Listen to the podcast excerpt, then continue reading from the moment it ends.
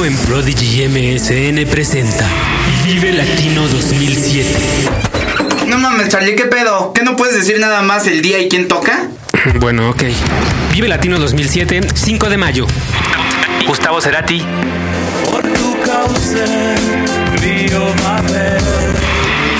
Fobia. Réplica.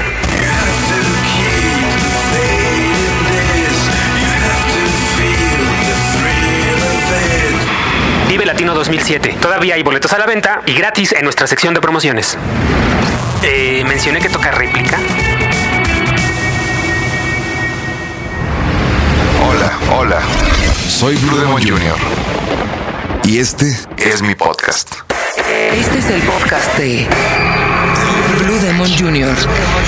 La voz del demonio en un podcast.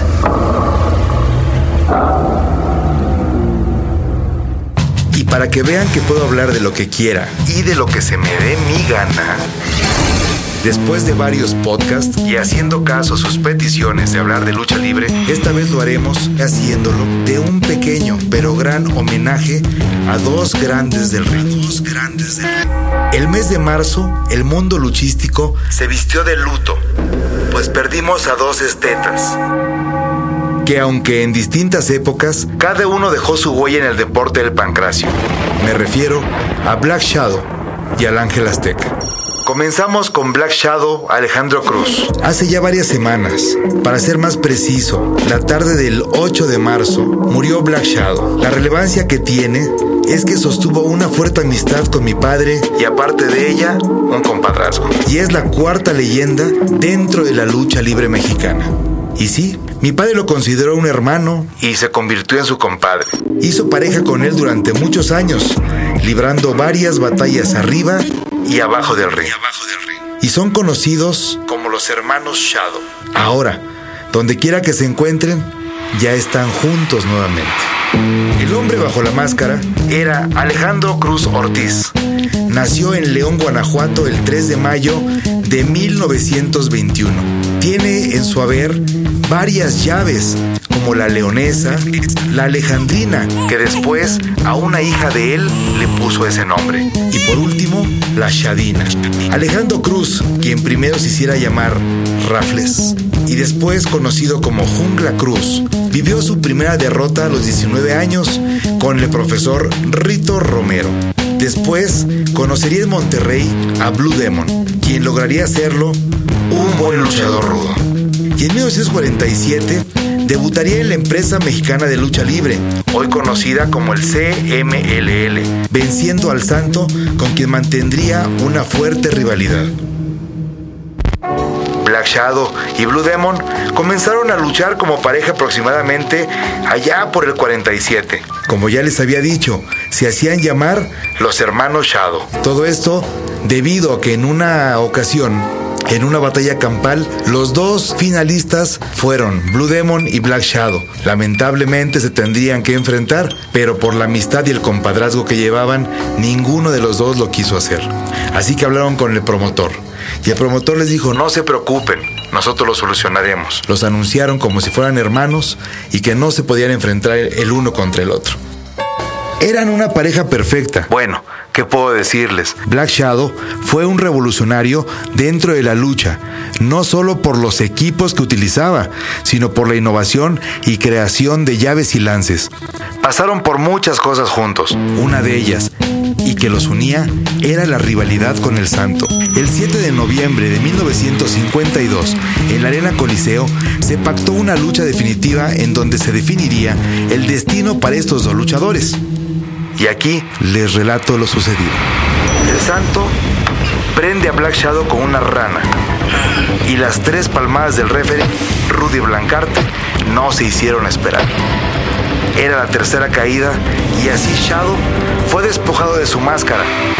Pero ojo, el santo no debía tratar de despojarlo de ella, sino que Black Shadow debía de hacerlo caballerosamente. En eso, entra Blue Demon y lo sorprende con tremendo puñetazo que lo saca fuera del ring al santo. De ahí nace la rivalidad Blue Demon contra el santo. Se dice que si Black Shadow no hubiera perdido la máscara, iba a ser el prospecto perfecto para protagonizar la primera película de lo que después conoceríamos como un género cinematográfico. O sea, que él iba a ser el primer luchador que entrara a la pantalla grande, pero como perdió la máscara, el santo tomó su lugar. ¿Quién lo creería, verdad? Yo recuerdo mucho a don Alejandro Cruz cuando estaba en el sindicato. Me acuerdo bien que entrenando me decía, pégame. Yo le golpeaba y él, arteramente, al sentir el golpe, manoteaba sobre mi espalda baja, pegándome y haciendo que me doliera más a mí que a él. Black Shadow siempre será recordado como un revolucionario dentro de la lucha libre. La elasticidad y velocidad con que contaba eran únicas. La creación de llaves y movimientos son un legado que deja para siempre para todos nosotros. Y solo me queda decir que descanse en paz, don Alejandro Cruz, Black Shadow. Y continuando con este homenaje, también en el mes de marzo perdimos a otro gran esteta, su nombre, el Ángel Azteca. Luchador duranguense, quien falleció a los 43 años de edad, la madrugada del 19 de marzo, y esto ocurrió cuando después de haber terminado una función encabezada por Atlantis, quien fue su pareja durante los años 90 y que después se convirtiera en su acérrimo enemigo, esta vez sería su último rival. Esto sucedió en la arena Pinkuski, en Campeche. Juan Manuel Zúñiga, el hombre debajo de la máscara, se sintió mal y fue trasladado al hospital en donde falleció aproximadamente a la una de la madrugada. Ángel Azteca estaba prácticamente retirado, pues perdió la máscara ante el Arcángel de la Muerte en el 70 aniversario de la lucha libre. Fue discípulo de Héctor López, Asterión y Dr. Wagner.